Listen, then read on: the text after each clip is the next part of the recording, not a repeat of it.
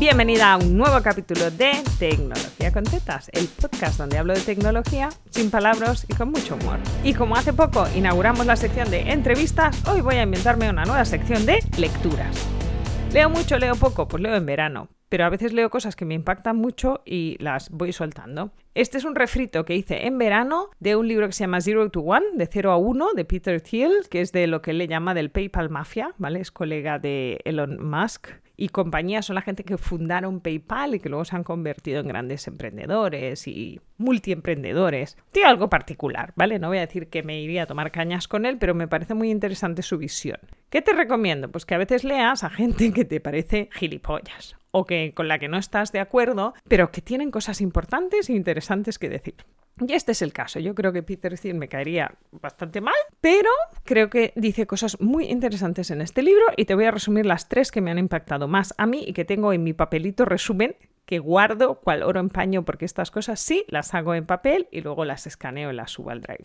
Vale, Peter Thiel habla de una cosa que llama el dead zone, ¿vale? La zona muerta y no va de zombies. Qué lástima. Por eso nos llevamos mal, porque para mí dead zone suele ser una peli de zombies. El Dead Zone es la zona muerta de las ventas, ¿vale? Él organiza el convencimiento para vender en tres fases. Cuando vendes encima de una convención, de algo que está compartido con una audiencia, la venta es fácil. Estoy vendiendo copywriting y todo el mundo sabe lo que es copywriting y para qué sirve y entonces compra. En el segundo estadio está aquella gente que vende secretos, ¿vale? Cosas que nadie sabe, cosas que te cuento aquí.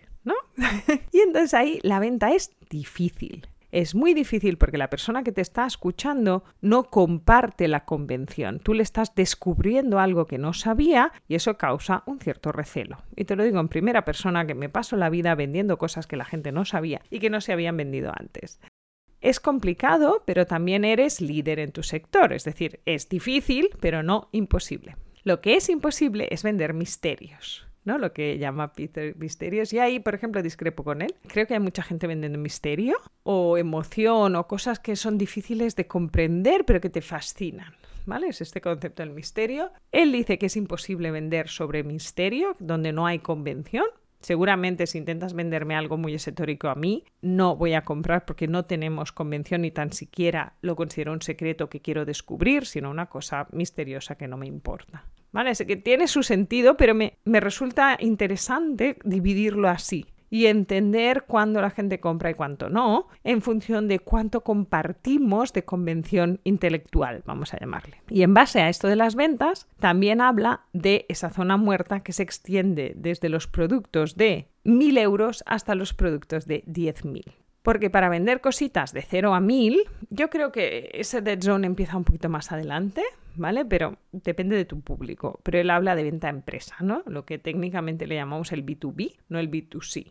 No soy astróloga que hago cartas astrales a particulares, sino que soy una mecánica digital que monta CRMs para empresas. Cualquier cosa más allá de los 1000, yo te diría seguramente de los 3000, ¿vale? Yo, a mí personalmente, en mi experiencia, creo que el límite está un poquito más arriba, vamos a decir 5.000. Para vender cualquier cosa hasta 5.000 lo puedes hacer con los métodos del online, email marketing, posicionamiento SEO, incluso redes sociales y son momentos mucho más pequeños. Pero cuando rebasas esa línea, empieza la zona muerta hasta que vendes proyectos de más de 10.000. ¿Por qué? Porque cuando vendes proyectos de más de 10.000, hay un equipo de vendedores que van a comisión y esa comisión les interesa. Y ahí entre medio, en esa zona muerta, es donde yo posicioné mi primera empresa. Si no lo sabes, antes de tener albadelgado.com, antes de ser el ruidero, tenía una empresa que se llamaba ITS Global. Punto es, porque el punto .com era una inmobiliaria de Japón y eso nos causaba grandes problemas de posicionamiento, ¿vale? Pero es estas novatadas que pagas.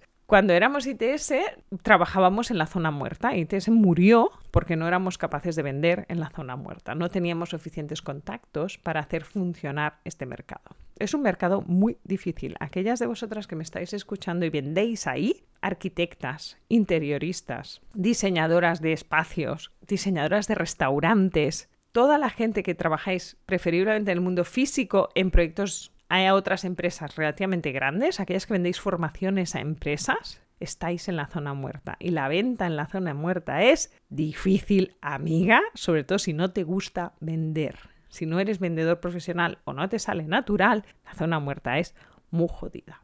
me gustó que el libro le puso nombre a algo que yo había visto y que no sabía cómo se llamaba. Y esta es de las cosas que me mola de leer a gente con más años y más experiencia. Y la tercera cosa que me gustó mucho de este libro es que le hace una curva de distribución de los fundadores de startups, de sus personalidades, ¿vale? Y entonces hace como una curva de normatividad. Si no la has visto nunca, es una campana de Gauss, ¿vale? Es una curva que sube, sube, sube y luego baja, baja, baja. Es la distribución estándar. ¿Qué pasa? Pues que la curva de distribución de los founders se la ha hecho como una estadística y es exactamente reversa. Es, es como una V. ¿Qué quiere decir? Que hay muchos fundadores en la izquierda y muchos fundadores en la derecha, que son los dos extremos donde hay poca población. En cambio, hay muy pocos fundadores en el medio, voy a entrecomillar, de la normalidad. Y esto lo conté en la newsletter, me pareció muy interesante porque yo hace mucho tiempo que pienso, ¿por qué el porcentaje de emprendedoras con historias dramáticas, ¿vale? Es desproporcionado. Tú vas a cualquier evento de cara a cara, preferiblemente, porque necesitas una cierta confianza para contarte la vida con la gente.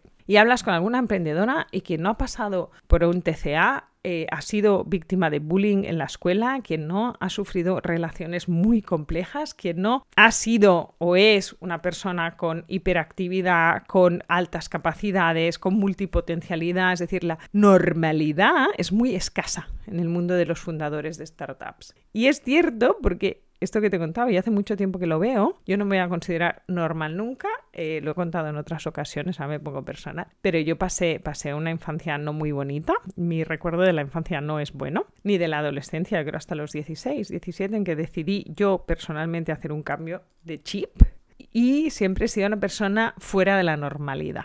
¿Vale? No he hecho nada normal en mi vida. ¿vale? Y es cierto que la mayoría de amigas que tengo en el mundo emprendedor no han hecho demasiadas cosas normales en su vida. Emprender no es una cosa muy normal. Así que tenemos que entender que, sobre todo los que somos padres y madres, tener hijos, voy a entrecomillar, anormales, disfuncionales, neurodivergentes, llámales como quieras, yo se lo digo en amor porque tengo uno de ellos, son las personas que van a hacer grandes cosas en el futuro. Ya lo sé, son un coñazo criarlos. Yo les quiero con locura, pero son difíciles. Sí, yo nunca fui una niña demasiado fácil tampoco. Pero, oye, después están en esa curva de distribución de la anormalidad que genera cosas muy guays. Nada diferente sale de la normalidad. Y esta es una frase que me caló muy hondo este verano cuando leí este libro, porque es así y darte cuenta, a veces necesitas que alguien lo haya escrito para leerlo y pensar, coño, es verdad. Así que si te sirve, te lo dejo. Si estás pensando en emprender, utiliza todas las anormalidades de tu vida, porque esas son las que te van a dar resultado. Hasta aquí este capítulo un poco anormal de este podcast donde me he sincerado poquito más, te he contado algo de mi vida y te he contado los tres aprendizajes de este libro de 0 a 1, que te recomiendo mucho que leas cuando tengas un ratito. Hasta aquí el capítulo de hoy de Tecnología con Tetas, el podcast sobre tecnología donde hablamos de ella sin palabras y con mucho humor.